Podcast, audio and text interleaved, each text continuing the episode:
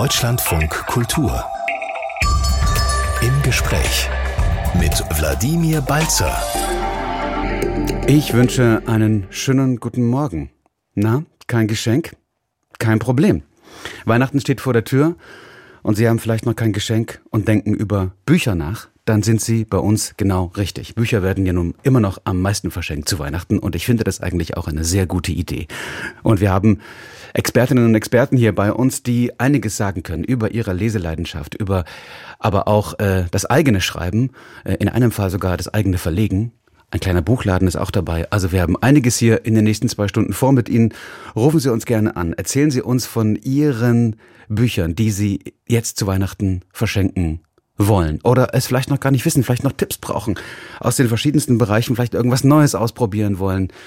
Dann rufen Sie uns gerne an 0800 2254 2254. Und wir sind hier in der Sendung mit einer doch recht bekannten Moderatorin, Journalistin, Kritikerin und vor allem auch Buchautorin, die jetzt ein Buch vorgelegt hat mit dem schönen Titel Die Familien der anderen, mein Leben in Büchern. Christine Westermann, sie ist in unserem Studio in Köln. Schönen guten Morgen, Frau Westermann. Guten Morgen, Herr Balzer. Ich freue mich sehr auf diese nächsten zwei Stunden hier bis 11 Uhr und hier im Studio in Berlin ist ein Mann, der sehr vielfältig mit Büchern zu tun hat, der selber welche verlegt, der selber welche lektoriert, herausgibt. Ähm, ein Verlag hat sogar zwei, wenn man so will. Auch noch einen kleinen, wunderschönen Buchladen in Berlin-Prenzlauer Berg. Und er ist jetzt hier bei uns im Studio in Schöneberg, nämlich Peter Graf. Schönen guten Morgen. Schönen guten Morgen. Ich freue mich auf äh, diese zwei Stunden Reden über Bücher. Was gibt es Schöneres, kann ich nur sagen. Christine Westermann, wir haben es jetzt so kurz nach neun.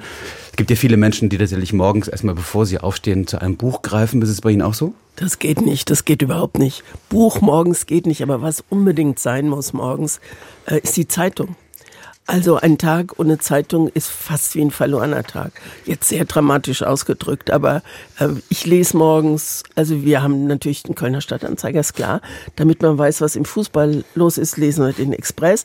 Und dann ist als wirklich als Krönung, also wenn man dann richtig Zeit und Ruhe hat, ist es die Süddeutsche Zeitung. Und das ist so äh, das ist so eine Leib- und Magenzeitung. Ich habe Journalistenschule in München gemacht, Anfang der 70er Jahre, und da hatten wir Lehrer von der Süddeutschen Zeitung. Und da ist das einfach hängen geblieben. Und ich, ich fahre weite Wege, manchmal im Urlaub zum Beispiel, um die Süddeutsche zu kriegen. Das ist ganz wichtig. Das heißt, die schlurfen da morgens äh, auch in Köln da zu ihrem Briefkasten Nein. erstmal, ja? Oder? Ich habe nee, ich habe einen tollen Mann. Also wir haben den Stadtanzeiger haben wir abonniert, aber ich habe einen tollen Mann, der morgens Brötchen holt und ah, zwar jeden Morgen. Sehr gut. Und der bringt jeden Morgen den Express dann mit und die Süddeutsche Zeitung. Wunderbar, bewährte Servicekraft, das finde ich gut. Viele Grüße an Ihren Mann und bekannterweise. Wie ist das bei Ihnen, äh, Peter Graf, mit dem morgendlichen Lesen? Haben Sie heute schon ein bisschen vor sich hingeschmökert? Tatsächlich beginnt mein Tag auch mit Lesen, mit einer Tasse Kaffee und Lesen, aber eben keine Literatur, keine Bücher, sondern ähm, Tagespolitik. Ähm, ich lese mich durch, aber digital durch ein paar Zeitungen morgens. So beginnt eigentlich so die erste halbe Stunde meines Tages. Und richtig gerne äh, andere Sachen lesen tue ich eigentlich ja nach dem Mittag.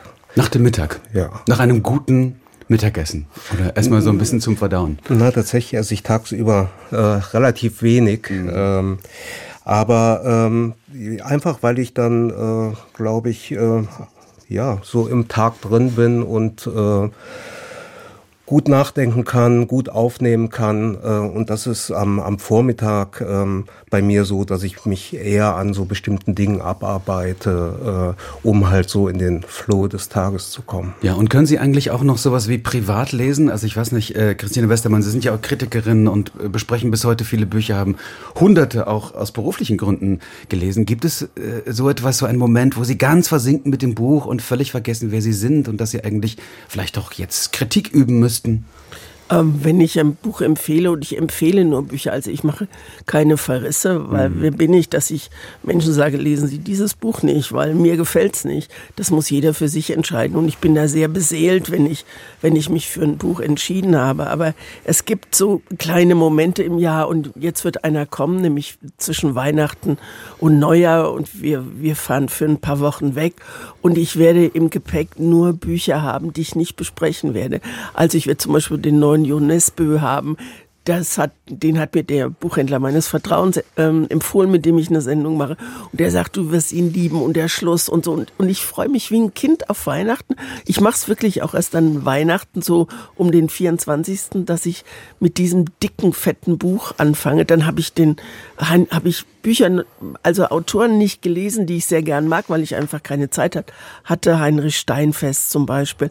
Dann gibt es ein neues Buch von Seethaler, das habe ich schon. Das kommt, glaube ich, erst Ende Januar oder Anfang Februar. Also so, ich belohne mich selbst, glaube ich, so ein bisschen mit, mit Sachen, ähm, also Bücher sind für mich nie Arbeit, aber manchmal ist es Arbeit, bis man das Richtige gefunden hat. Und da habe ich jetzt sechs oder sieben Bücher dabei, wo ich denke, yippie, jetzt läuft. Einiges zu tun für die nächsten, äh, für die nächsten ja, Tage. aber es ist ja gar keine Arbeit, also ja. nichts zu tun, sondern das, dieses, was Sie vorhin schon angesprochen haben, dieses wunderbare Gefühl. Also den Nesby werde ich werde ich nicht in einem Tag und einer Nacht schaffen.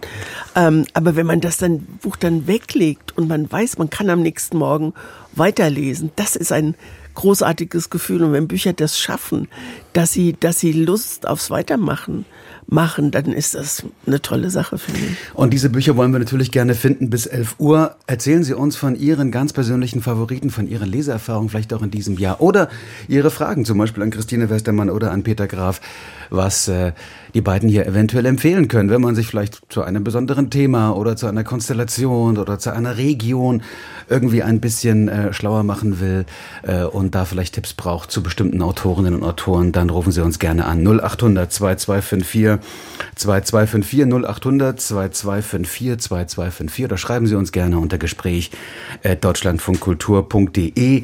Bücher zu Weihnachten, das ist unser Thema hier äh, und äh, das beschäftigt uns. Und äh, ich sage schon gleich, es werden hier natürlich viele verschiedene Autoren, Autorinnen, Namen und, und Bücher fallen. Gar keine Angst, wir werden das alles notieren und dann spätestens am Montag dann auch online stellen unter deutschlandfunkkultur.de. Da haben Sie dann eine ganze Liste und können dann zum Buchhändler oder zur Buchhändlerin Ihres Vertrauens gehen und das dann alles schön abarbeiten. Wir haben die Kritikerin und Moderatorin Christine Westermann hier bei uns in der Sendung und Peter Graf, den Berliner Verleger, über äh, deren beide Bücher, die ja selber auch Bücher gemacht haben, im weitesten Sinne reden wir unbedingt noch. Aber ich freue mich schon über einen ersten Anruf, nämlich von Peter Wiebel aus Hainburg bei Frankfurt am Main. Hallo, wunderbar. Ja, schönen guten Morgen. Gut. Gut, ich höre Sie klar und deutlich. Ich will mich kurz fassen, äh, aber für ein großes, dickes Buch, was ich sozusagen jetzt nochmal neu entdeckt habe beim Wiederlesen. Es geht um Olga Tokarczuks Jakobsbücher. Und ich mache das mal an einem Satz fest, der irgendwie auf Seite 824 von 1200 Seiten irgendwie steht. Die Welt wartet darauf, erzählt zu werden. Und ich kann das nur empfehlen, weil das gilt ja insgesamt betrachtet überhaupt für gute Literatur das Erzählen. Und das fängt schon mit dem sehr narrativen Titel an äh, von auf dem Cover. Und es ist ein großartiges Buch. Es geht eigentlich um alles, äh, aber vor allen Dingen geht es um die drei großen Weltreligionen. Und angesiedelt ist das im 18. Jahrhundert äh, im heutigen Polen. Also eine tolle Empfehlung. Mehr will ich dazu auch nicht.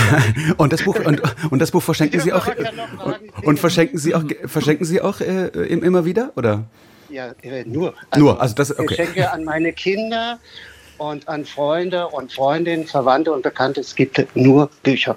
Das ist vielleicht dem Umstand geschuldet, dass ich viele Jahre auch im Verlagswesen ge gearbeitet habe. Und das äh, infiziert im positiven Sinne schon. Darf ich Sie was fragen dazu? Weil Sie sagen, Sie lesen es zum zweiten Mal oder Sie haben es schon ein paar Mal gelesen. Ich scheue mich nee, immer. Also zum zweiten Mal. zum zweiten Mal, ja. ja, ja. Ähm, auch schon gut. Wo ich, ja, ja. wo ich so denke, ähm, also ich habe neulich durch Zufall Tenderbar, diesen äh, wunderbaren Film gesehen. Und das Buch habe ich vor vielen Jahren gelesen von ja. J.D. Muringer. Und dann ähm, dachte ich, was für ein tolles Buch. Das müsste man eigentlich noch mal lesen. Aber ich scheue mich so ein bisschen, weil ich denke, man, du kennst doch den Twist dann und du weißt, wie es geht. Aber vielleicht haben Sie recht. Vielleicht stolpert man also, dann über wunderschöne Formulierungen mit Verlaub, ähm, äh, ich habe mir das abgewöhnt, äh, von den Novitäten gehetzt zu werden, weil dafür erscheinen viele, viele. Und ich habe ihm vorhin schon beim Entree zugehört. Ich würde Ihnen auch gerne ein ganz klein wenig widersprechen. Ich finde, äh, äh, gute Literatur äh, sozusagen zu konsumieren, ist schon harte Arbeit. Äh, und ich trenne dann auch ganz gern äh, Bücher zur Zerstreuung, die lese ich mal so quer. Aber gro große, gute Literatur, also die, die ich dafür halte, das ist für mich immer harte Arbeit. Zum Beispiel, Da- zum Beispiel. Ja. da- Da gebe ich Ihnen absolut, da lassen Sie mich ganz schnell dazwischen sagen. Sie Ja, haben absolut recht. Ähm, mir hat Sibylle Berg mal gesagt bei einer Fernsehsendung, sie, äh, als ich gesagt habe, boah, das Buch war aber Arbeit oder so, und dann sagt sie, das ist Literatur ganz oft, aber entscheidend ist doch, ob sie es am Ende gelohnt hat. Und den Satz Richtig. hätte ich vielleicht vorhin noch da hinzufügen Nein, sollen und wollen. Ne? Äh, Ich, ich verstehe Sie Nee, auch ich habe sie auch. Richtig Sie verstanden. müssen viel lesen. Äh, Ich darf mir mittlerweile den Luxus erlauben, das zu lesen, was mir gefällt. Mhm. Ausschließlich und wo, womit ich mich eben gerne auseinandersetze. Und nochmal zur Tokac zurück. Also ich nehme da jetzt in dem schon gut gefüllten Gepäck bei mir wirklich ein, ein, ein sprachliches Wunder. Also Äh, die, die Jakobsbücher, die Jakobsbücher. Ja. Es sind ja nicht mehrere, das ist nur eins, ne? Habe ich richtig verstanden? Das ist nur eins, Ja. aber der, der, das, das setzt sich aus mehreren, ich glaube aus 24 einzelnen Büchern in dem Buch zusammen. Die 1200 Seiten müssen ja dann auch zusammenkommen. Aber ich freue mich zum Beispiel schon, das ist übrigens dankenswerterweise dem kleinen, feinen, innovativen Kamper Verlag zu verdanken, dieses Buch aus Zürich. Es wird im Frühjahr ein neues Buch von ihr erscheinen und das scheint mir irgendwie so eine Art Adaption auf den Zauberberg zu sein, äh, was ich so aus der Vorschau gelesen habe. Freue ich mich schon eckig drauf. Also Olga, Olga Tokarczuk, die Jakobsbücher, polnische Autorin, Nobelpreisträgerin, soweit ich weiß. Glaube ich in diesem Ja, Moment. genau, Ja, ja. Gerade dachte ich so, 2018. doch, sie hat doch den Nobelpreis, natürlich. Peter Ja, Graf ja, nickt mir gerade zu. Ich bin jetzt gerade erschrocken, ob das wirklich so war. Es ist haben so. sich das geteilt sozusagen mit dem Handke an die, in dem Jahrgang. Ja, Genau, es wurde im Nachhinein erst verliehen. Genau so war es. Ja. Ähm, ich danke Ihnen sehr. Ich danke Ihnen sehr für diesen, für diesen. Hinweis und auch für diese äh, äh, vielen äh, Dinge, auch äh, sozusagen, was das Lesen angeht, dass das nicht immer nur Spaß machen muss, aber vielleicht trotzdem irgendwie beglückend ist am Ende. Ja, natürlich. Das Ja. eine schließt das andere ja nicht um. Ja.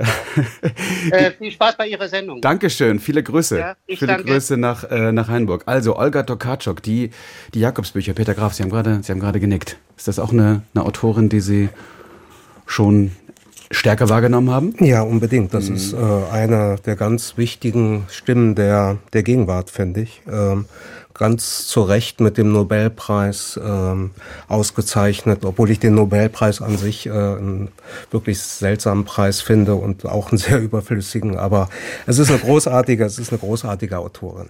Ja. Also, und dann hörte man ja Christine Westermann den Zauberberg, ne? Das ist ja, glaube ich, auch so ein Buch, was so ihre, also ich sag mal so, ich glaube, bei den, bei, bei den meisten Menschen, die irgendwie in Deutschland groß geworden sind, gehört das, muss man sich irgendwie an Thomas Mann abarbeiten. Also anders geht's ja nicht. In der Schule wird man mit ihm konfrontiert. Und sie haben sich mit dem Zauberberg auch ein bisschen beschäftigt und auch ordentlich dran gearbeitet, ne? Ja, ich hab, ähm, wollte für das neue Buch, ähm, was ich ge äh, geschrieben habe jetzt, wollte ich einfach einen Klassiker drin haben, weil ich hatte keinen drin. Und das heißt ja mein Leben in Büchern. Und bei uns zu Hause stand äh, hinter Glas ähm, standen drei Bücher, also im Haushalt meiner Mutter. Das war einmal Louis Bromfield, Der große Regen, das war ein indischer Maharaja, der auf Regen wartet. Ähm, dann stand da der ADAC Reiseatlas, obwohl wir nie weiter als bis nach Bocholt gekommen sind. Und dann stand da der Zauberberg. Und irgendwie stand der da so, so majestätisch und so mächtig.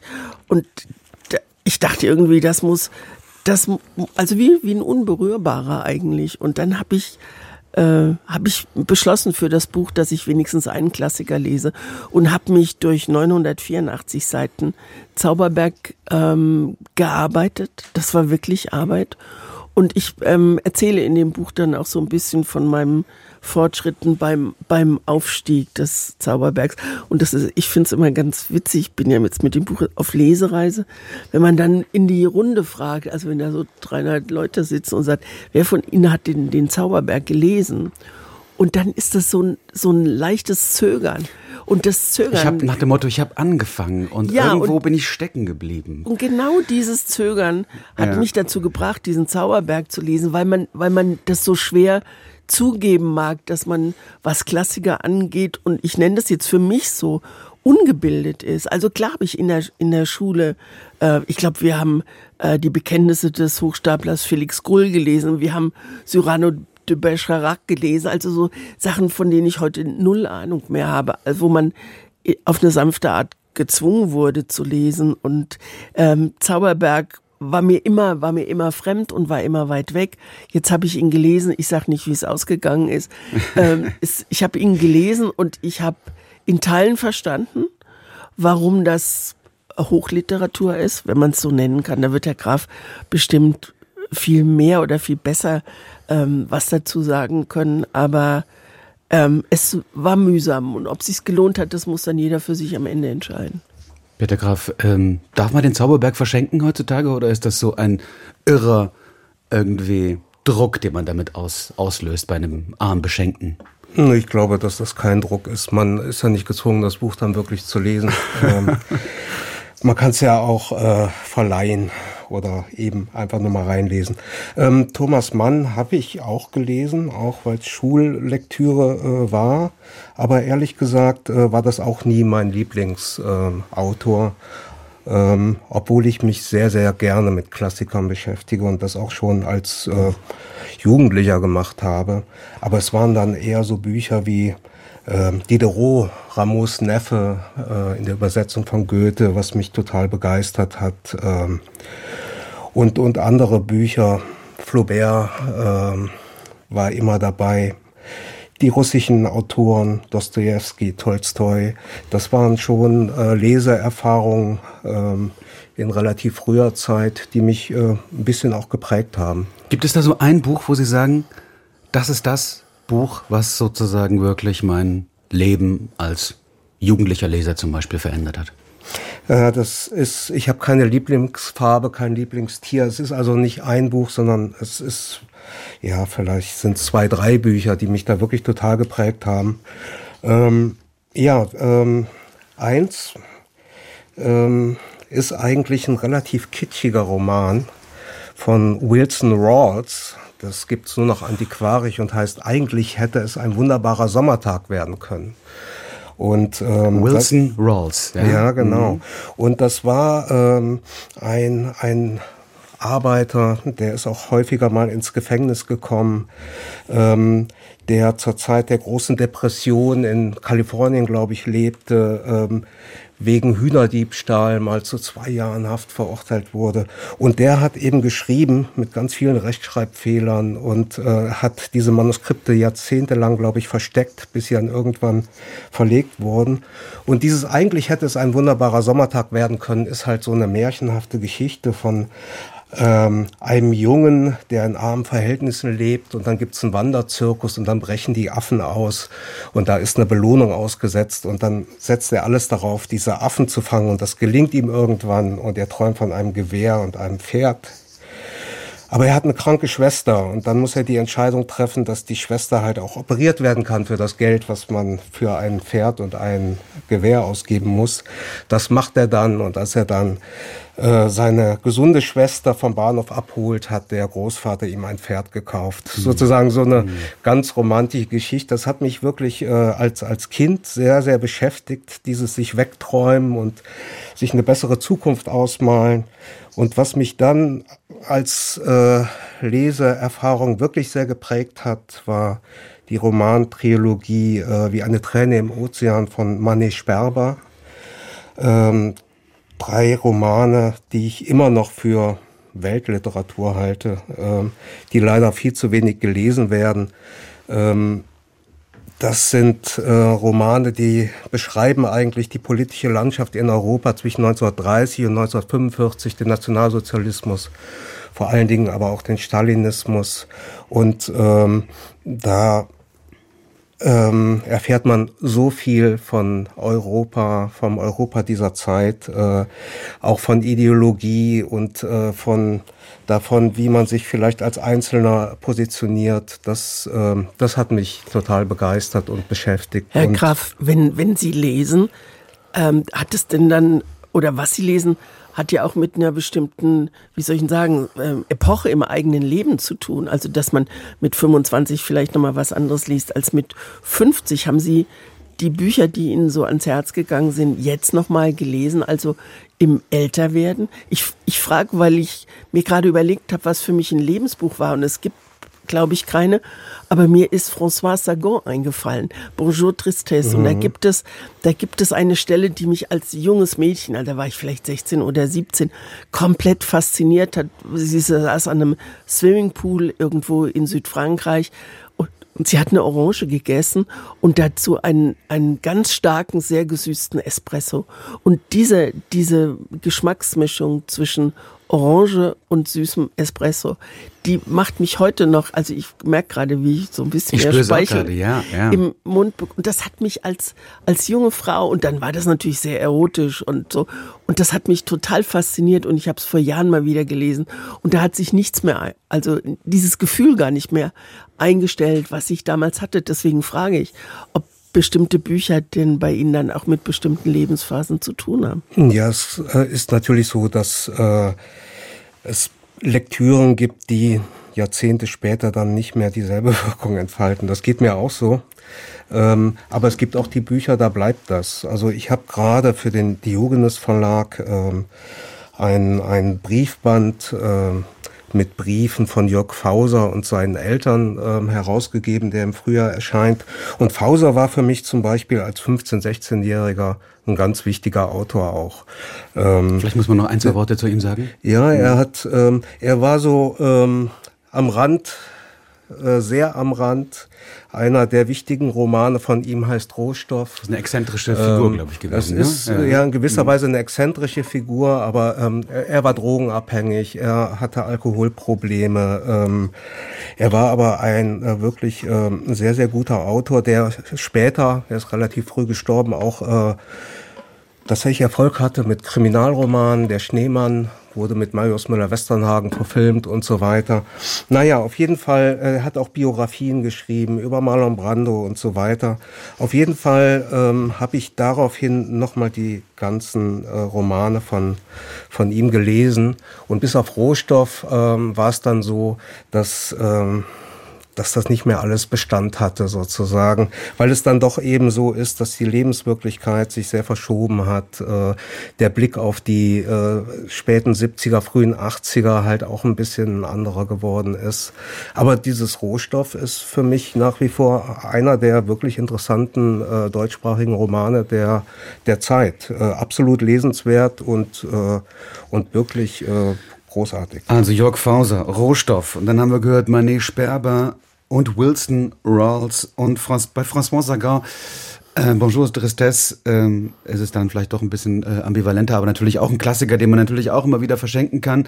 Und wir wollen gern von Ihnen hören, was Sie zu Weihnachten verschenken, was, worüber Sie sich vielleicht beim letzten Weihnachten gefreut haben, über ein Geschenk. Wie ist es überhaupt mit Ihrem Lesen? Ähm, lesen Sie überhaupt noch gedruckte Bücher? Lesen Sie nur noch E-Books oder generell nur noch digital. Ähm, welche Autoren, Autorinnen, Titel können Sie empfehlen und haben Sie vielleicht auch einfach Fragen, wenn Sie es noch nicht wissen, was Sie verschenken wollen? Dann rufen Sie uns gerne an 0800 2254 2254 oder schreiben Sie uns gerne unter gespräch@deutschlandfunkkultur.de und Eva Suhr aus dem schönen Ludwigsburg weiß auch noch nicht so recht, was sie verschenken soll, glaube ich. Ne? Schönen guten Morgen.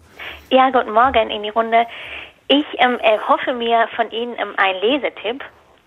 Und zwar ähm, fahre ich ähm, jeden Tag Bahn ins Büro und habe ähm, beruflich wenig Zeit. Deshalb fällt es mir schwer, in letzter Zeit ein Buch zu finden, was mich wirklich so mitreißt. Ähm, Bücher, die mir sehr gefallen haben, waren Martin Suter, Alm und der Koi. Der V von Isabel Bogdan fand ich super. Ellen Bennett mag ich auch sehr als Autor.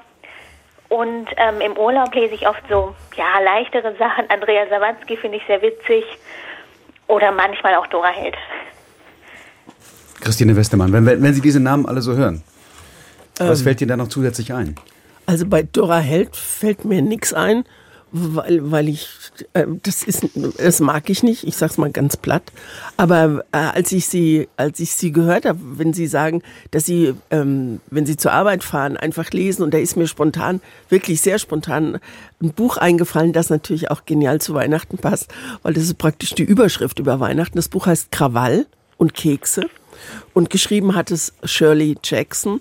Und Shirley Jackson hat im äh, letzten Jahrhundert gelebt. Sie war ähm, eine Autorin für Schauergeschichten, hatte damit aber überhaupt keinen Erfolg und hat ähm, sich die Kohle verdient, indem sie für ähm, für Frauenmagazine geschrieben hat und da hat sie Kolumnen geschrieben und diese Kolumnen, die sie damals für Housekeeping hieß die Zeitung, da hat sie sehr viel Geld auch verdient äh, als Frau damals, was ungewöhnlich war. Ähm, die, die sind jetzt als Buch erschienen. Und das ist die Geschichte, also Mutter, Vater, zu Beginn des Buches ist es ein Kind, am Ende des Buches sind es vier Kinder. Und wie sie schreibt, ist einfach, ähm, ich, jetzt komme ich wieder ins beseelte Reden. Es ist einfach großartig, weil es ist, hat eine so feine Distanz zu diesem Chaos, was in Familien herrschen kann.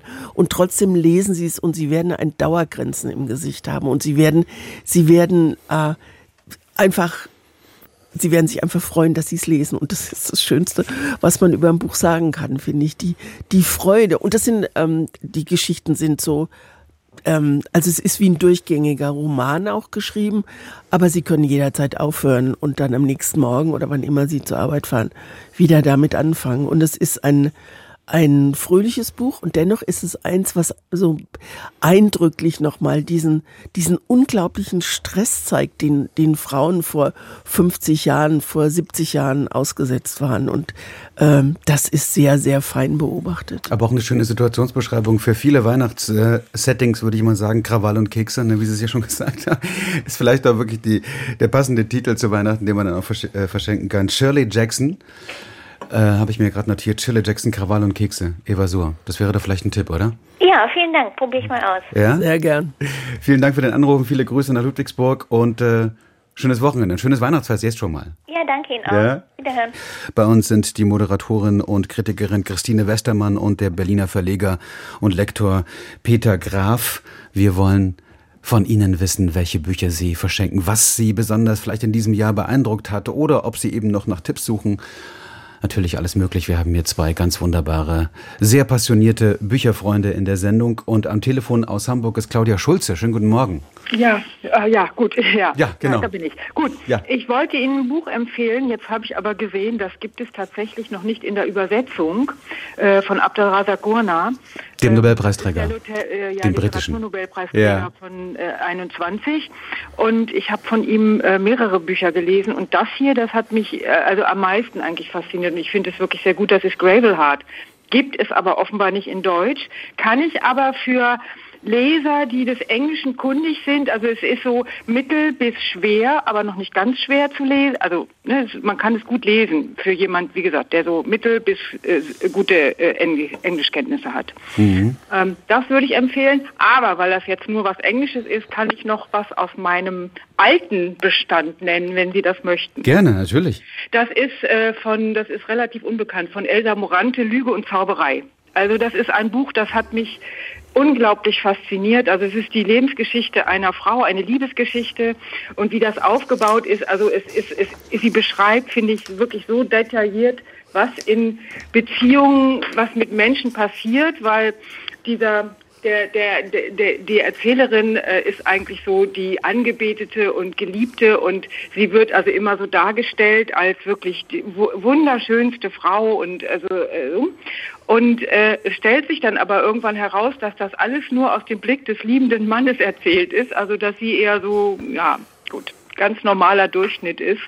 Und ähm, ich fand es, also es hat mich wirklich unglaublich fasziniert. Das äh, kann ich sehr empfehlen. Es ist aber alle- allerdings 500, 600 Seiten. Während dieses Abdal Rasagurna, das sind 250 Seiten, kann man gut Das ist ja lesen. nichts, das, kann man, das, das schmückert sich ja so weg. Ja, ja, genau. Und das ist wirklich, also es ist, ich habe jetzt, das ist das sechste Buch von Abdelrazak Gurna und das hat mir persönlich, ich fand sie alle gut, aber das hat mich richtig, also fasziniert, muss ich sagen. Gravel, Gravelheart. Ich habe mir gar nicht geschaut, ob das eventuell nicht doch schon vielleicht irgendwie gibt's gerade über ich hab gerade, ganz frisch erschienen dann nachdem ich ihn vermute. empfohlen hab, weil ich Ja. ja nicht den deutschen Titel, ich wusste, dachte ich, na, ist doof, wenn ich das nur in Englisch irgendwie anbiete, ähm, habe ich geguckt, gibt es offenbar nicht. Also ich habe es nicht gefunden. Mhm. Es gibt offenbar nur sechs, sieben Titel und das ist nicht dabei. Und äh, da, die soll, es soll noch weiter übersetzt werden, aber im Moment gibt es das nicht. Aber wie gesagt, viele Menschen sind ja auch äh, mittel bis gut in ihren Englischkenntnissen und dann kann man das gut lesen. Da gibt's andere Autoren, also ich lese gerade dieses, dieses von diesem anderen Nobelpreisträger, von dem äh, Säule Wohinka.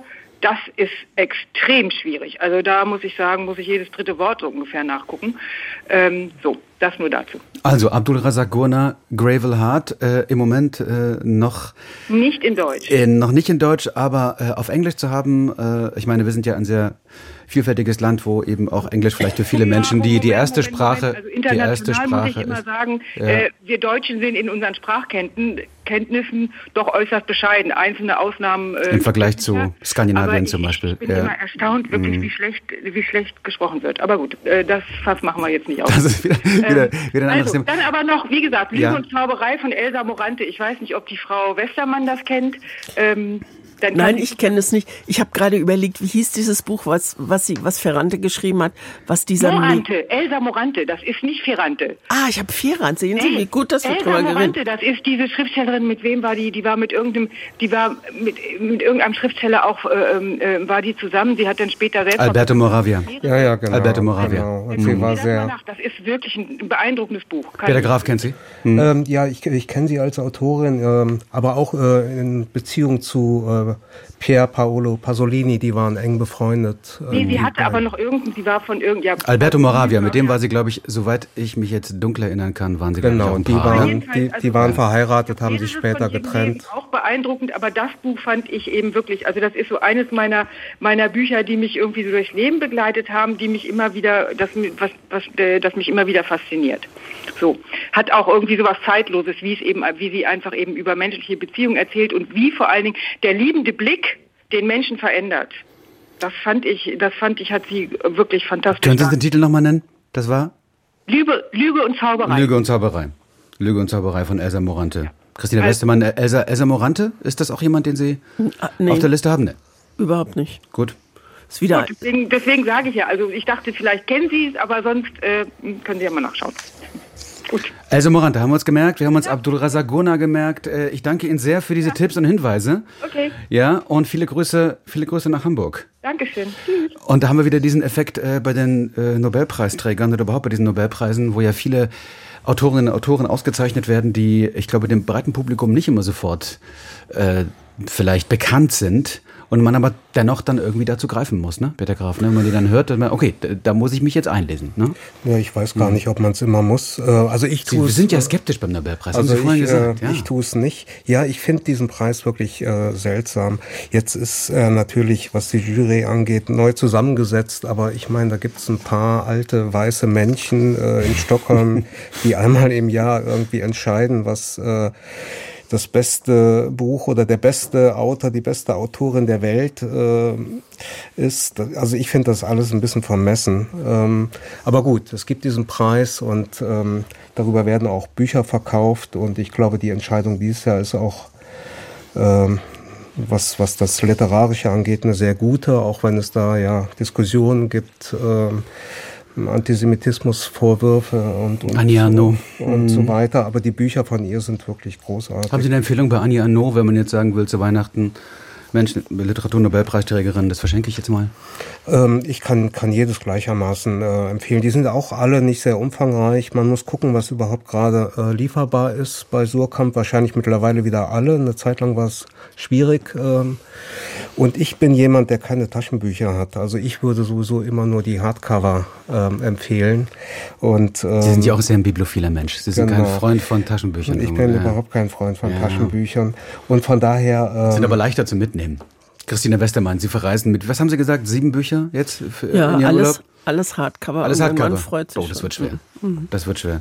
Wie, ähm, wie ist es denn mit, mit Ihnen und, äh, und Annie Ernaux? Haben Sie da eine Leseerfahrung? Ja, ich habe ein Buch empfohlen, ich, mir fällt jetzt der Titel nicht ein, I- ähm, äh, über Ihre Kindheit.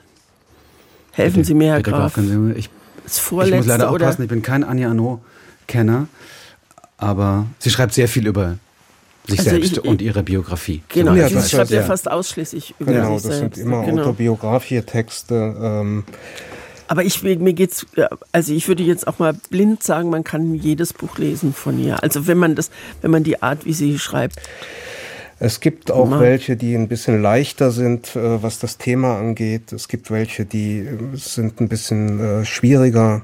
Das Ereignis, da geht zum Beispiel um eine Abtreibung ähm, und so weiter. Also man kann da auch ähm, tatsächlich äh, vielleicht gucken, wie möchte man sich äh, dieser Autorin nähern mit mit welchem Thema will man da einsteigen, da bietet es sich einfach an, auf die Seite äh, des Verlages zu gehen und kurz die äh, Beschreibung des einzelnen Buches anzusehen. Also Surkamp in diesem Fall. In dem Fall oder, ist es Surkamp. Genau. Oder man liest es im Original. Wir haben gerade gehört, also vielleicht reicht ja bei diesem oder jenem auch die Französischkenntnis, das im Original zu lesen. Annie Arnaud, also immer wieder auch eine Möglichkeit. Isabel Thaler schreibt uns hier per Mail, ich würde mich sehr über ein paar Tipps zu Biografien über Künstlerinnen und Autorinnen freuen. Also das ist jetzt hier ohne Sternchen und ohne großes I, sondern also über Frauen. Gern auch über Frauen nicht nur aus Europa und auch nicht schon wieder Frida Kahlo. Christine Westermann, haben Sie einen Tipp? Ich kann einfach nur sagen, Peter Graf, bitte übernehmen Sie. Übernehmen Sie. Weil ich bin so, ich mag nicht so gerne Biografien lesen, es aber ist durch nichts begründet. Das ist, glaube ich, einfach das muss ich mal überwinden und ich höre Ihnen jetzt zu, Herr Graf, und dann ist bestimmt eine dabei, die ich toll finde und die lese ich dann. Ja, es tut mir jetzt gerade ein bisschen leid, dass man natürlich ähm, irgendwie muss einem im Moment was einfallen was genau, und was fällt einem ein, das, was man selber gemacht hat. Ähm, ich habe mal ähm, von Gertrude Stein ähm, ein Buch über Picasso verlegt. Das sagt man eigentlich Gertrude Stein oder Gertrude Stein? Was sagt ja, man denn eigentlich? Man sagt eigentlich Beides? Oder sagt man das Deutsche? Nee, man sagt eigentlich den englischen Namen. Doch, den englischen. Ja, ja, ne? ich, ich, ich wollte jetzt gar nicht korrigieren. Ich war, Doch, nee, das gefragt. ist gut. man muss Name, Namen ja auch korrekt aussprechen, soweit man das kann. Ja, auf jeden Fall ist das, ähm, die beiden waren äh, befreundet, eng befreundet und ähm, diese Betrachtung von ihr äh, zu Picasso als Künstler, als Mensch, das ist ein ganz schmaler Band, äh, sind wirklich sehr, sehr toll, weil sie relativ früh entstanden sind, sehr persönlich sind. Und eine andere Empfehlung, die ich da ähm, vielleicht ähm, noch hätte. Ist zwar ein Mann, also ich meine derjenige, um den es geht, Picasso, genau. aber es ist eine Frau, die es geschrieben hat. Ist Emily Carr, mhm. ähm, eine kanadische Künstlerin. Sie hat eigentlich die, die Moderne mit begründet in, äh, in Kanada, ist eine der bekanntesten Künstlerinnen des Landes. Und die hat sich sehr früh ähm, der Kultur der Indigenen zugewendet. Und es gibt einen schmalen Band, der heißt Week, der ist aus den 40er Jahren. Und da beschreibt sie, ähm, wie sie zu den verlassenen Dörfern der Indigenen fährt, da die ähm, Dörfer malt, die Totems. Und man bekommt sehr viel mit äh, von ihr, von ihrem Leben, von ihrer Art zu arbeiten. Clee Week von Emily Carr. Ähm, das kann ich, das kann ich sehr empfehlen. Also Emily Carr, Clee Week und Gertrude Stein über Picasso. Das sind die Empfehlungen von Peter Graf, der aber in diesen beiden Büchern ja offenbar sehr persönlich auch nochmal sehr stark äh, verbunden ist. Äh, vielleicht äh, haben Sie ja noch Empfehlungen. Rufen Sie uns gerne an. Ähm, vielleicht können Sie ja Isabel Thaler auch noch helfen, die also nach äh, Biografien über Künstlerinnen und Autorinnen sich sehr freut. Und sie schreibt hier, wie gesagt, nicht unbedingt Frida Kahlo, über die hat sie vermutlich schon einiges gelesen. Und vielleicht kann äh, Christel Haunert aus Berlin helfen. Schönen guten Morgen. Ja, Haunert, guten Morgen. Sie haben eine Empfehlung für ich uns. Eine, ja, ja, ich habe eine Empfehlung, ist schon ein paar Jahre her, dass ich das Buch gelesen habe, äh, äh, eine Biografie über Mascha Kaleko von Jutta Rosenkranz. Sehr, sehr bewegendes Schicksal sowieso, sehr gut geschrieben und äh, ja, ich weiß nicht, wie weit Mascha Kaleko so allgemein schon so ein bisschen bekannter ist, aber äh, kann ich wirklich nur wärmstens empfehlen. Doch als Lyrikerin, als Autorin, glaube ich, ist sie, glaube ich, als Name doch nicht ganz unbekannt, würde ich sagen. Nee, nee, klar. Äh, ist, ja auch eine, ist ja auch eine bemerkenswerte Biografie. Ne? Ja, auf jeden Fall. Jutta Rosenkranz, Mascha Kaleko. Und was ist so toll an dieser Biografie? Also wie, wie nähert sie sich ihr? Ach, das kann ich jetzt so gar nicht so schnell sagen, weil das schon ein paar Jahre her ist, dass ich das. Was hat Sie an der, an der Biografie von Mascha Kaleko so, so interessiert? Was, äh ja, erst war das Entscheidende? Dieses, ja, diese, ja, ich, wie gesagt, ich kann Einzelheiten gar nicht herausgreifen, aber beziehungsweise mindestens eine Einzelheit ist ja, dass ihr, ihr Sohn verstorben ist und dann kurz danach auch oder kurz davor ihr Lebensgefährte. Und daraufhin hat sie natürlich, sie hat ja immer ihre ganzen Schicksalsschläge dann auch in, in Gedichten sehr gut verarbeitet. Und da sind in dem Buch, kommen dann auch an den entsprechenden Stellen, werden dann auch äh, äh, äh, Gedichte zitiert. Und äh, ja, das macht einem die Sache einfach noch, noch ein bisschen mehr zugänglich. Also Jutta Rosenkranz, Mascha Kaleko, eine ja. Biografie über diese bemerkenswerte Lyrikerin, Autorin. Genau. Ich danke Ihnen sehr für den Anruf. Danke auch. Viele Grüße nach Berlin. Christel ja, Haunert. Und schönes Wochenende. Ihre ganz persönlichen Empfehlungen zum Lesen, zum Verschenken, oder Bücher, die Sie äh, beeindruckt haben? Wie ist es eigentlich? Woher nehmen Sie sich so Ihre Tipps? Also hoffentlich natürlich auch bei uns hier aus unserem Programm. Da gibt es viele schöne Dinge.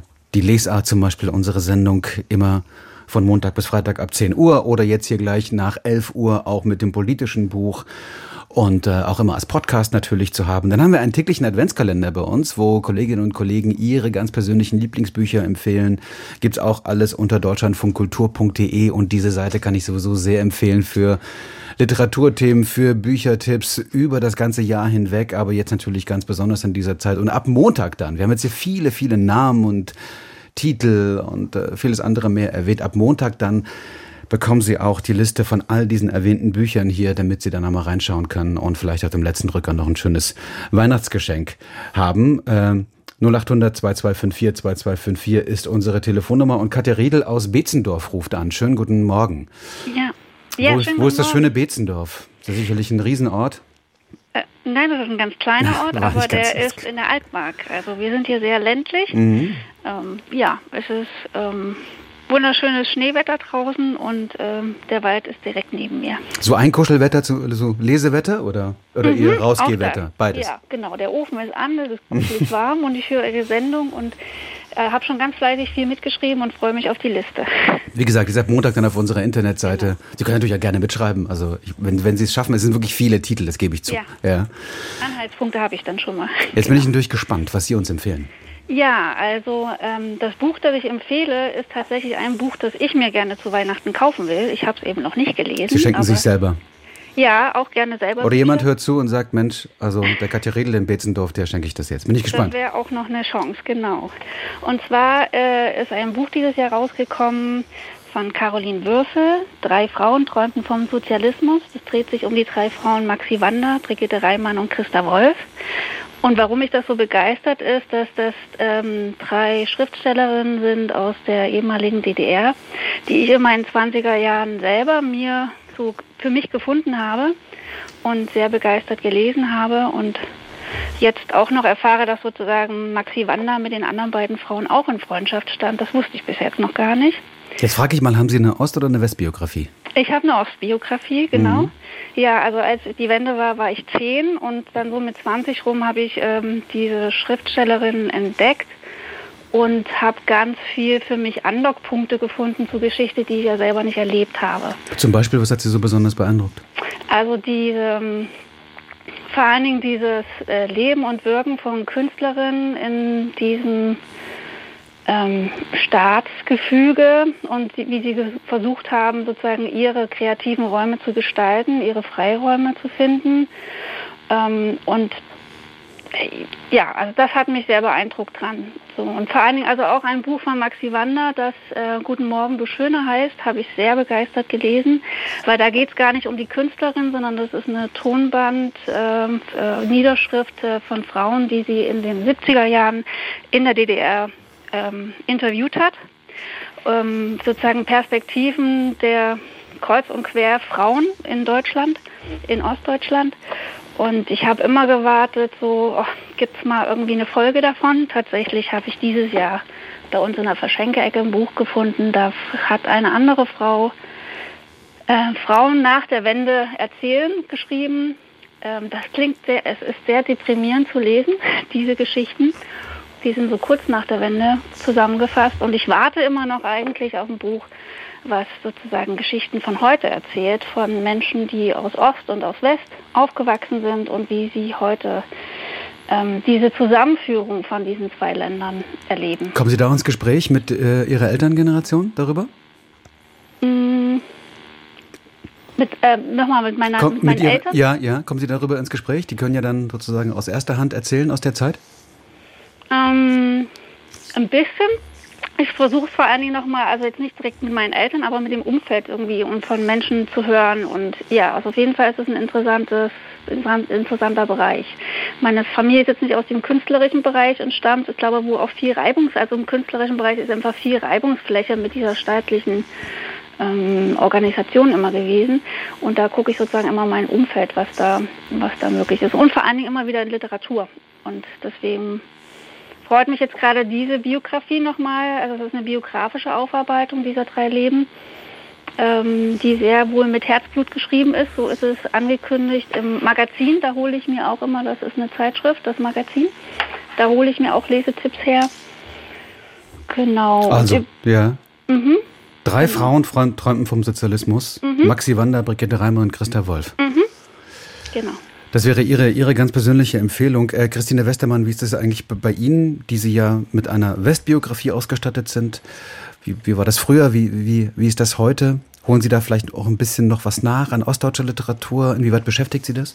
Also ich habe so ein Stückchen Ostbiografie auch. Ich bin in Erfurt geboren und mein Vater musste aus politischen Gründen 53 ähm, in den Westen flüchten und ist damals über den äh, Bahnhof Friedrichstraße äh, S-Bahn rübergefahren. Und meine Mutter und ich sind zwei Tage später nachgekommen. Und ich bin in Mannheim dann aufgewachsen. Und Mannheim ist Heimat. Also Mannheim ist, ich, man wird manchmal dann zu irgendwie großen Jubiläen, ich weiß nicht, Erfurt hatte 700 Jahre irgendwas. Und dann wird man gebeten, was zu schreiben. Und dann sage ich, Leute, ich kann gar nichts schreiben, außer dass die Erfurter Bratwürste am Bahnhof die allerbesten der Republik sind, die Rostbratwürste. Weil, weil man, weil, also klar, ich habe meine Großeltern da besucht und ich, ich mag die Stadt sehr und ich finde es toll, wie, wie sie, wie sie wiederhergestellt wurde. Das ist eine traumhaft schöne Stadt. Und ich laufe da aber als Tourist durch. Also ich stehe vor meinem Elternhaus oder der Wohnung, in der meine Eltern gewohnt haben und erkenne nichts und bild mir ein, ich würde was erkennen, aber es ist völliger Schwachsinn. So, jetzt habe ich komplett den, den Faden verloren. Es ging um ostdeutsche Literatur, vielleicht auch äh, vor der Wende, inwieweit Sie das wahrgenommen haben oder wo Sie das Gefühl haben, da gibt es noch was nachzuholen oder das beschäftigt sie. Ich meine, das sind ja auch sehr bemerkenswerte Frauenfiguren, äh, ja. Also Maxi Wander, Brigitte Reimann, Christa ja. Wolf. Christa Wolf wurde ja auch im Westen stark, stark wahrgenommen. Brigitte Reimann dann in den 90ern, also lange nach ihrem Tod, auch durch das literarische Quartett damals. Wir erinnern uns noch an Marcel Reich-Ranitzky. Äh, auch ein Name, der dann groß wurde. Äh, Maxi Wander kennen sicherlich viele, die äh, sozusagen auch eine ostdeutsche Biografie mitbringen. Das sind ja so ganz besondere starke Frauenfiguren, die unter sehr schwierigen Verhältnissen auch gelebt und gearbeitet haben. Ich muss sagen, dass ich gar nicht, also wenn ich das jetzt höre, denke ich, vielleicht müsste ich manchmal äh, gezielter lesen. Einfach, ich lese einfach, äh, was kommt. Also ich lese einfach, was aktuell ist und was kommt und habe gar keine Zeit, mich mit anderen Sachen noch zu beschäftigen. Also drei Frauen träumten vom Sozialismus, diese Empfehlung. Und das bringt mich auf ein Buch, was Peter Graf in äh, seinem schönen kleinen Verlag das kulturelle Gedächtnis herausgegeben hat, nämlich ähm, Briefe aus der Zeit 89, 90. Ja, das ist gerade ähm, aktuell erschienen. Briefe aus der DDR heißt das, ähm, herausgegeben von Ingrun Spazier, mhm. ähm, eine jetzt etwa 70-jährige Dame, die in Hamburg lebt, ähm, aber aus Ostberlin stammte und 1988 durch Heirat in den Westen gegangen ist. Und die hat in diesen entscheidenden Jahren bis zur Wiedervereinigung im äh, privaten Briefwechsel gestanden mit ehemaligen Kolleginnen, Kollegen, mit Familie, mit Freunden. Und ähm, dieser eigentlich private Briefwechsel ist jetzt über 30 Jahre später ein wahnsinnig spannender äh, zeithistorischer, ja, ja, einfach ein zeithistorisches Dokument. Es ist großartig geschrieben. Es geht auch sozusagen um die ja nun fast vergessene Tradition des Briefeschreibens. Aber es geht eben vor allen Dingen darum. Abgelöst worden durch WhatsApps und andere Formen. genau, genau. Aber es geht vor allen Dingen darum, nochmal äh, nachzuvollziehen, wie schnell hat sich der Alltag der Menschen äh, in Ostdeutschland äh, verändert? Welche Hoffnungen, Träume, Ängste waren damit verknüpft? Wie äh, hat eigentlich ähm, ja die Geschichte, die Zeitgeschichte sich in den Alltag der der Menschen eingeschrieben? Ähm, welche Herausforderungen gab es? das ist wirklich äh, faszinierend, das zu lesen. Das wäre vielleicht was für Sie, Katja Riedel, oder? Ja, ich habe es mir auch gleich ja. aufgeschrieben. Klingt Brief, spannend. Briefe ja. aus, aus, der Zeit, Briefe aus der DDR, ein ostdeutscher Briefwechsel aus der Wendezeit 1989, 90. Mhm. Landet auch auf unserer Liste natürlich, spätestens ab Montag dann. Und vielleicht, ah, da ist, da ist, ja, der Hund will raus, oder? Ich glaube, der Hund will raus. Mein Hund ist wach geworden. Ja, alles klar, alles klar. Aber Sie haben ja viel Platz um sich herum, habe ich gehört. Da ist es so. Ja. Okay. Okay, alles klar. Ich danke Ihnen sehr. Ja, viele Grüße, schönes Wochenende. Günter Rodewald schreibt uns hier, er empfiehlt ein Buch Über das, was wir hier tun, nämlich äh, übers Radio machen. Stefan Krass, Radiozeiten vom Etherspuk zum Podcast. Im Klampenverlag erschienen, ganz neu. Ein wunderschönes Buch schreibt er hier zum Thema Radio hören, was ich gerade mache. Und dabei der von mir geliebten Christine Westermann. Frau Westermann, die Liebe geht raus an Sie. Sie hören es. Ein bisschen rote Ohren. Ja, das sollte man, glaube ich, sich immer noch bewahren. So ein bisschen dem hochgeschätzten Peter Graf mit seinem äh, wundersamen Verlag Das kulturelle Gedächtnis. Also hier ist jemand, der kennt Sie. Herr Graf, und ihr, ihren, ihren Verlag, auch er wird rot. Christine Westermann kann ich bestätigen. ja. Ähm, ach, und ich werde ja auch noch erwähnt, aber das lasse ich jetzt mal. Also er ist äh, ein großer Freund unserer kleinen Runde hier. Mir ist es auch, ich werde auch gerade ein bisschen rot, aber es ist, äh, es ist okay. Radiozeiten vom Etherspuk zum Podcast im Klampenverlag. Stefan Krass ist der Autor, das ist die Empfehlung. Und äh, Sarah schreibt uns hier aus München, sie braucht einen Tipp für ihren Freund. Er hat sich in den letzten Monaten durch die Werke von Leon Feuchtwanger gelesen. Insbesondere Der falsche Nero und die Wartesaal-Trilogie haben ihn begeistert. Ein anderes Lieblingsbuch von ihm ist äh, Till von Daniel Kehlmann. Etwas mit historischem Bezug wäre schön. Christine Westermann, können Sie Mir Sarah helfen? Ja, ich finde es immer schwierig. Man muss den Menschen so ein bisschen kennen. Mhm. Mir fällt gerade ein, ähm, ein Buch ein, was wir damals im literarischen Quartett empfohlen haben. Das heißt Das Floß der Medusa, glaube ich, heißt so. Der Autor ist Franz Hobel. Und ich habe damals, und es geht um äh, einen Schiffsuntergang im 19. Jahrhundert oder im 18. Das habe ich jetzt vergessen. Und ich dachte damals, oh nee, weil ich nicht so gerne ähm, historische Romane lese. Und das ist ein so großartiges Buch. Ich bin Thea Dorn lebenslang dankbar, dass sie dieses Buch empfohlen hat. Ihre Kollegin da im literarischen genau, Quartett. Ja. Und die, äh, es geht darum, ach nee, ich verrate mal nicht, worum es geht. Es ist, ähm, es ist ähm, eine wahre Geschichte. Also Schiffsuntergang und die retten sich auf dem Floß und äh, und dann geht es auch um Kannibalismus, aber nicht nur. Und es geht ums Überleben und was dann wirklich zählt und was wichtig ist und so. Und ähm, dadurch, dass es historisch ist, sind da wunderbare, tolle Details drin. Und ich war hin und weg. Also das, ich glaube, es heißt das Floß der Medusa. Vielleicht heißt, heißt es auch. Ich habe gerade geschaut. Es, okay. Das Floß der Medusa. Von Franz Hobel. Von das Franz Hobel. Ich meine, ist ja eh so ein klassisches Motiv toll, ne, ja, mit der Medusa super, und dem genau. Floß und so. Von Franz Hobel ist also eine ganz besondere Empfehlung. Etwas mit historischem Kontext ist jetzt schwierig. Wir kennen jetzt alle hier Sarah aus München nicht, aber äh, sie möchte was für ihren Freund. Naja, es klang ja schon Feuchtwanger an und ja. so. Ähm, Gabriele Terget, die Effingers könnte ich empfehlen. Ähm, das ist eine Familienbiografie äh, im jüdischen Bürgertum Berlins angesiedelt. Ähm, beginnt irgendwann in den 1870er Jahren und ähm, endet nach der Machtergreifung und beschreibt ähm, Berlin des frühen 20. Jahrhunderts bis in die 30er Jahre wahnsinnig schön, aber auch ähm, eben diese, ähm, diese, diese Lebenswelt dieses äh, gebildeten ähm, Bürgertums äh, mit jüdischem Hintergrund. Es ist äh, ein ganz großartiger äh, Roman.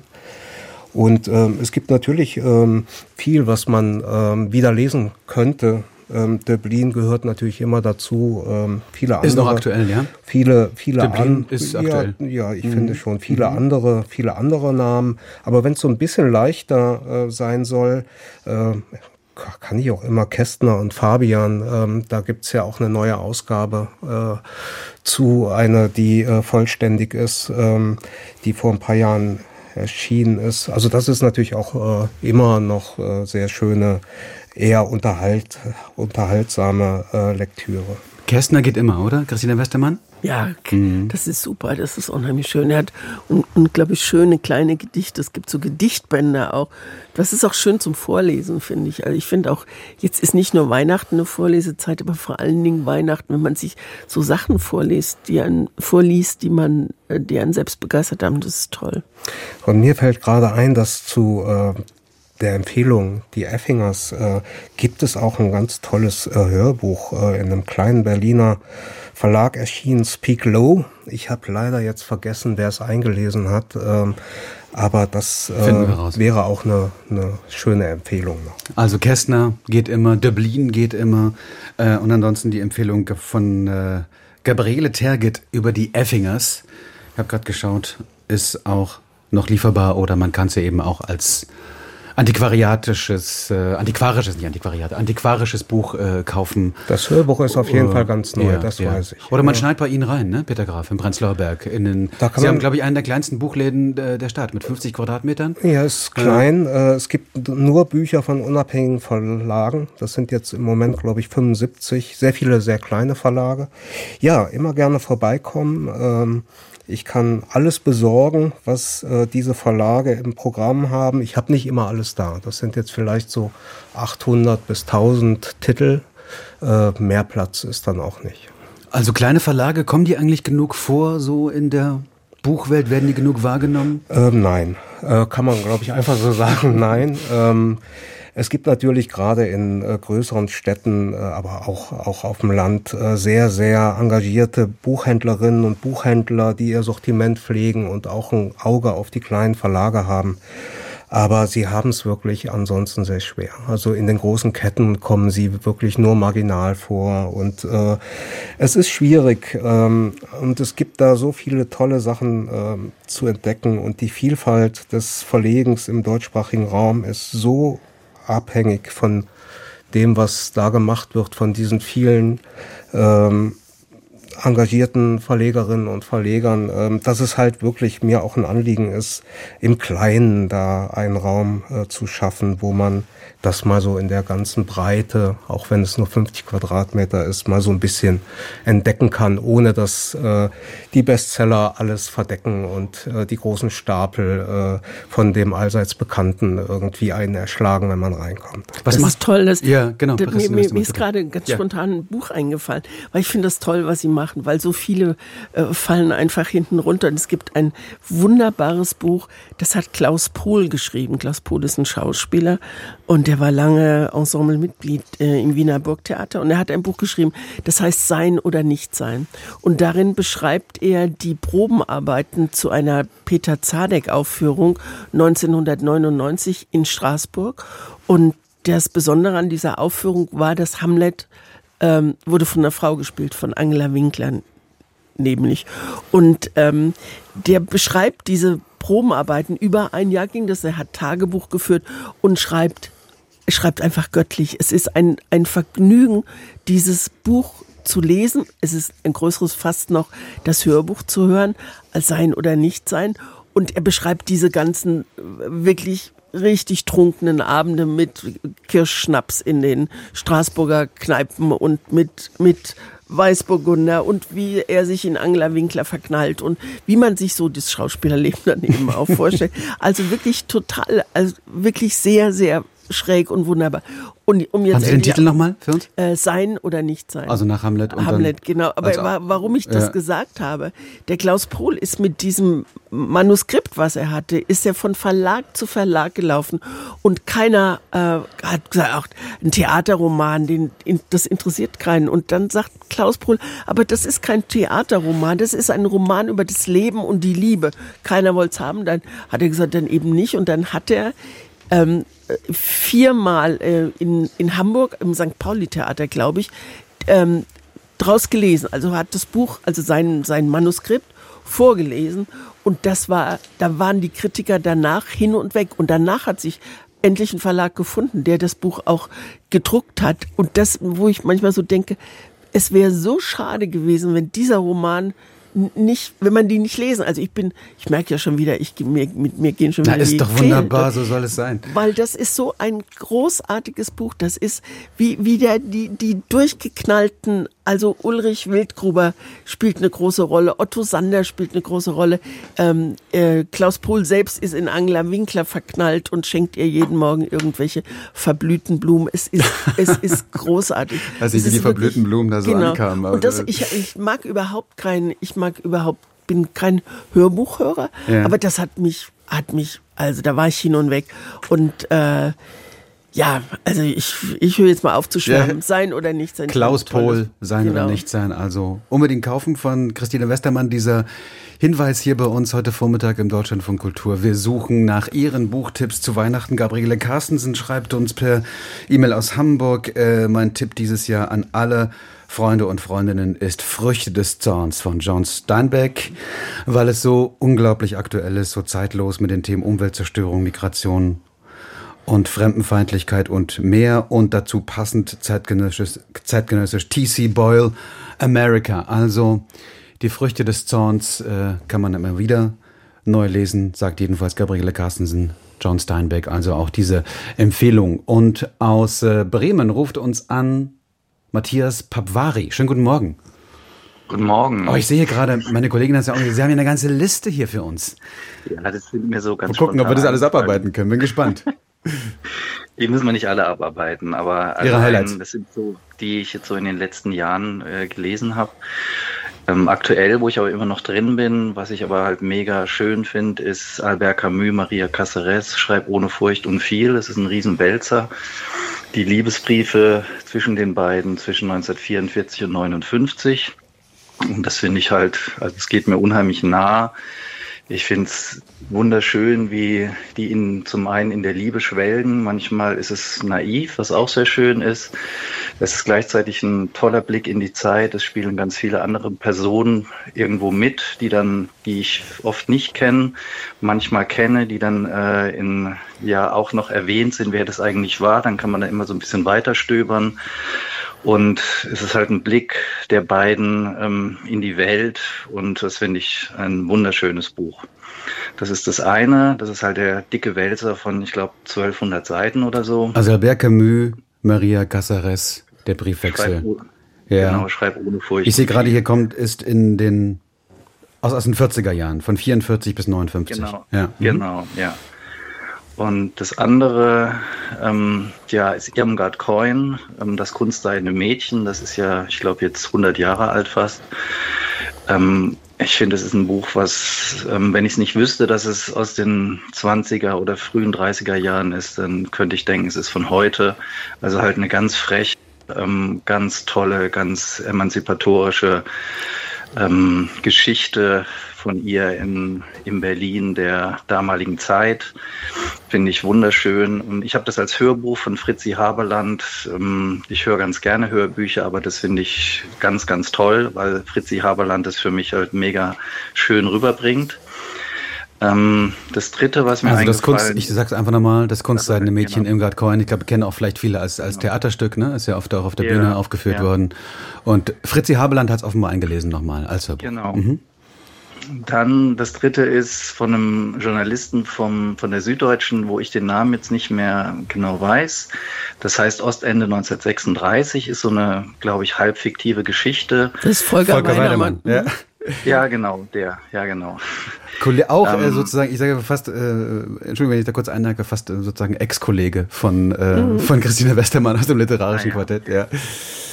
Das hat mich unheimlich bewegt, weil also diese Geschichte von den Literaten, die ich zum Teil kannte, aber andere auch nicht kannte, die sich alle ähm, aus Nazi-Deutschland fliehen 1936 auf ihrem Weg, wo, wo es richtig hingeht, weiß noch keiner, in welches Exil, alle versuchen es. Ähm, ja, manche kommen dann leider auch um.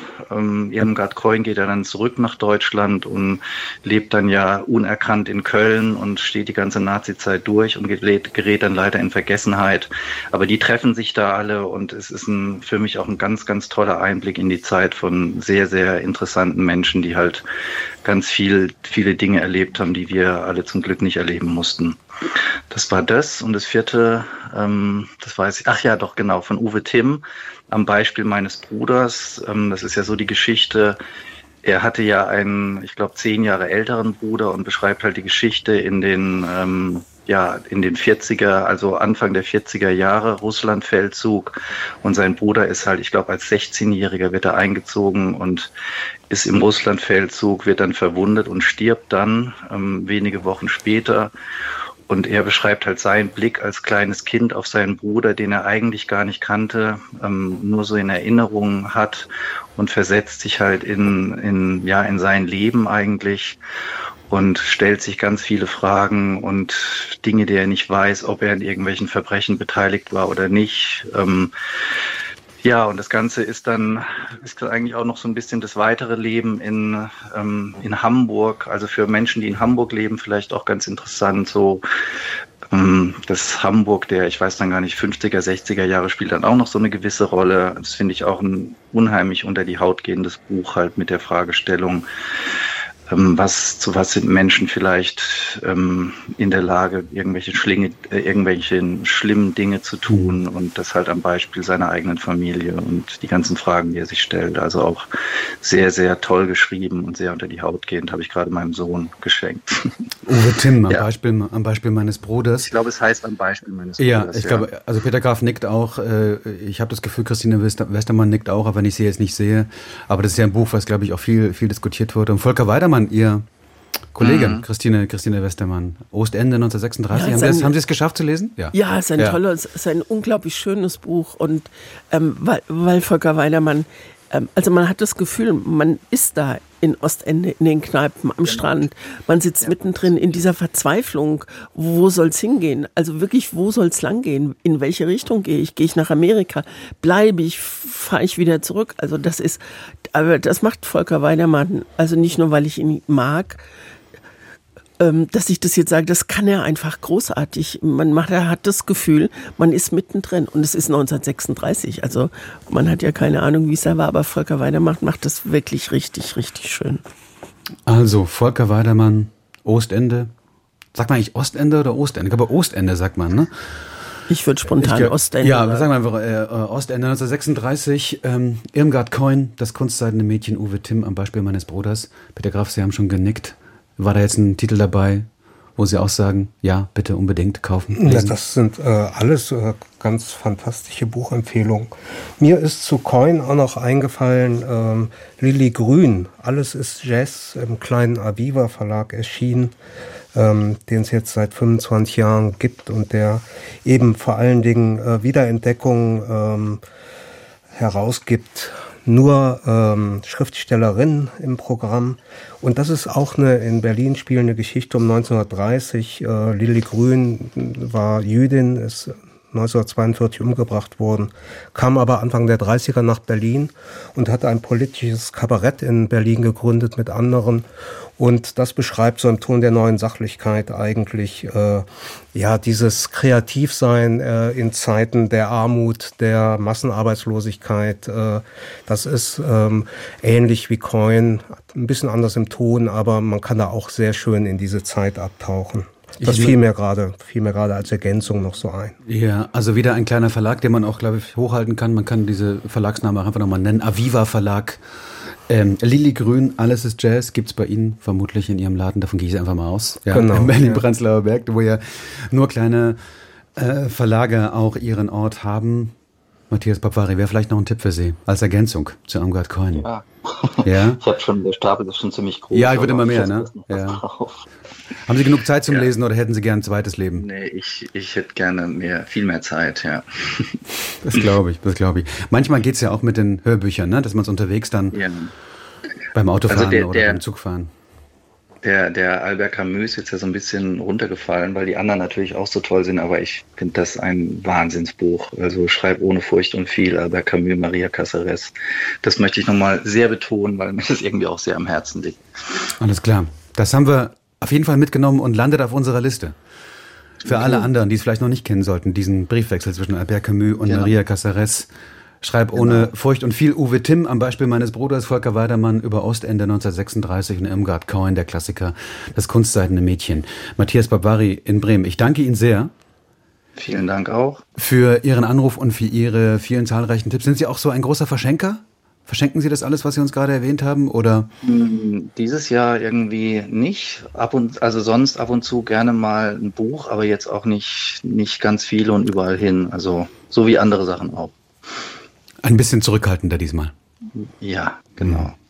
Ich danke Ihnen sehr für den Anruf. Okay, Viele danke Grüße. auch. Ja? Ja, tschüss. 0800 äh, 2254 2254 ist unsere Telefonnummer und äh, Karin Schwarm Schwalm aus Marburg hat schon eine ganze Weile gewartet. Das tut mir sehr leid. Wir haben so viele Anrufer. Ich hoffe, Sie haben noch die Nerven. Schönen guten Morgen.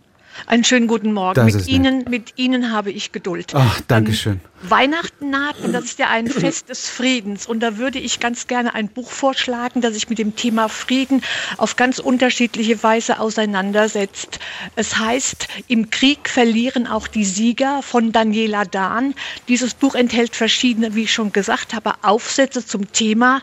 Und ich habe es noch gar nicht gelesen, aber das macht nichts. Ich kenne Daniela Dahn und ich habe einen Vorabdruck in einer Zeitung gelesen über Egon Bahr und seine Ostpolitik und dass er gesagt hat, Krieg ein Jahrhundertfehler. Und Egon Bahr war jemand, äh, der hat verstanden, dass wir sehr wohl auch unser Gegenüber verstehen müssen. Wir müssen sehen können, was die Interessen unseres Gegenübers sind. Etwas, was heute ziemlich verloren geht. Und deswegen ist mir dieses Buch ganz wichtig und ich werde es ähm, im Dutzend zu Weihnachten verschicken. Das ist ja echt ein Anspruch. Also Daniela Dahn, im Krieg verlieren Auch die Sieger. auch die Sieger, das ist der Titel, ich schaue gerade hier, das ist bei äh, Rowold erschienen. Nur der Frieden kann gewonnen werden. So ist der Ja. Untertitel. Ja. Sie verschenken, Sie verschenken sich offenbar auch selber, weil Sie es noch lesen wollen, aber verschenken es dann auch weiter an viele andere. Das mache ich, weil das Ja. ist sehr wichtig, gerade in diesen Zeiten. Wir brauchen Frieden, denn mit militärischen Mitteln sind alle unsere Probleme nicht zu lösen. Karin Schwalmen-Marburg, ich danke Ihnen sehr, wünsche eine schöne Weihnachtszeit und äh, hoffentlich glückliche Gesichter, wenn Sie dieses Buch verschenken. Danke. Ja. Und Sie finden natürlich äh, all die Bücher, all die Titel, die wir hier erwähnt haben, und es waren viele, kann ich Ihnen sagen. Also ich habe nicht gezählt, aber ich würde sagen, wir haben mindestens 40 oder 50 Bücher hier gesprochen. Ähm, finden Sie ab Montag auf unserer Seite deutschlandfunkkultur.de. Und ansonsten kann ich Ihnen auch immer natürlich die Lesart empfehlen. Unsere wunderbare Literatursendung immer zwischen 10 und 11, Montag bis Freitag. Oder Samstag nach 11, wo es vor allem um politische Bücher geht und unseren täglichen Adventskalender. Also ich äh, komme hier ins Schwärmen. Sie merken das hier bei uns im Deutschlandfunk Kultur geht es ganz viel um Literatur, nicht nur heute Vormittag, sondern das ganze Jahr über. Alles auf unserer Seite deutschlandfunkkultur.de oder Sie abonnieren unsere zahlreichen Podcasts. Ähm, diese zwei Stunden sind erst einmal rum. Wir könnten noch stundenlang weiter über Bücher reden. Oder Christina Westermann man kann gar nicht aufhören, ne?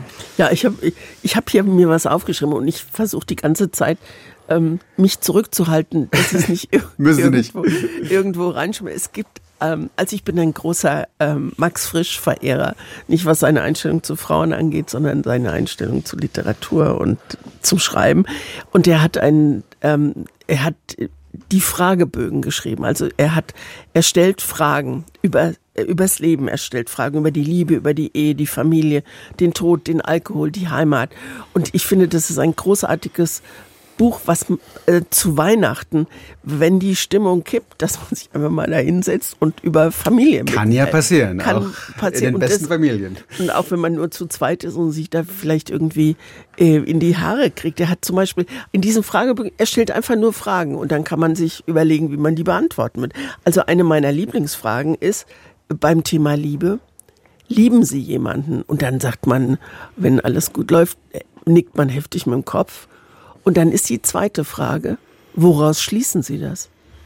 Und dann kann man nicht einfach sagen, weil irgendwie, sondern da muss man. Da wird's schon schwieriger, ne? Da muss das finde ich mhm. ganz. Also es gibt ähm, es gibt die, das Kapitel über den Tod, wa- was mich sehr sehr beeindruckt hat, wo er schreibt, wenn Sie ähm, einem Verstorbenen nochmal begegnen könnten, möchten Sie ihm etwas sagen oder möchten Sie, dass er zu Ihnen spricht?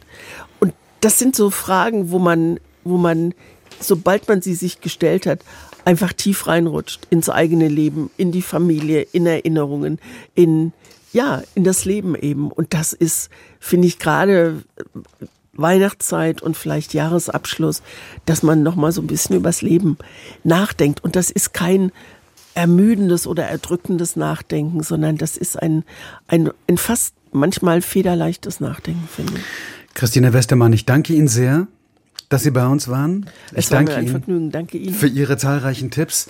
Und äh, ich habe eine persönliche Buchempfehlung, nämlich einfach das Buch von Christina Westermann kaufen. Da gibt es eine ganz Dank. lange Liste von ganz vielen Büchern, die sie liebt und die wichtig waren für ihr Leben. Die Familien der anderen, meine Leben in Büchern. Ich wünsche eine schöne Weihnachtszeit und Ihnen auch. Herzlichen Dank. Leseerfahrung. Peter Graf. Ich meine, Sie haben es ja wirklich, Sie, Sie leben ja praktisch mit Büchern. Wie ist das eigentlich? Ist das das Geschenk, was Sie verschenken an Freunde, Kollegen, Bücher? Auch, aber nicht nur. ähm, es ist ja immer so, dass ähm, doch, ich verschenke schon auch die Bücher, die äh, ich großartig finde, verschenke ich auch. Ich verschenke aber auch gerne kulinarische Dinge oder sozusagen Ereignisse. Also ich gehe gerne mit jemandem ins Konzert oder ins Theater. Das sind so meine liebsten Geschenke. Ja. Und schieben dann vielleicht doch noch ein Buch irgendwie nach. Wenn, wenn dann die Freundschaft vertieft ist oder die Liebe oder was auch immer.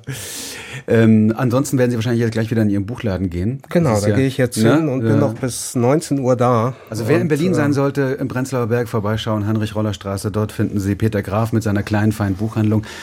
Und ansonsten Verleger, Herausgeber. Auch ich danke Ihnen sehr für Ihre Zeit. Ja, und hat viel Freude gemacht. Ebenso. Und ich wünsche. Ja, danke Ihnen. Herr danke. Graf. Ich danke auch Ihnen. Und frohes Lesen allerseits.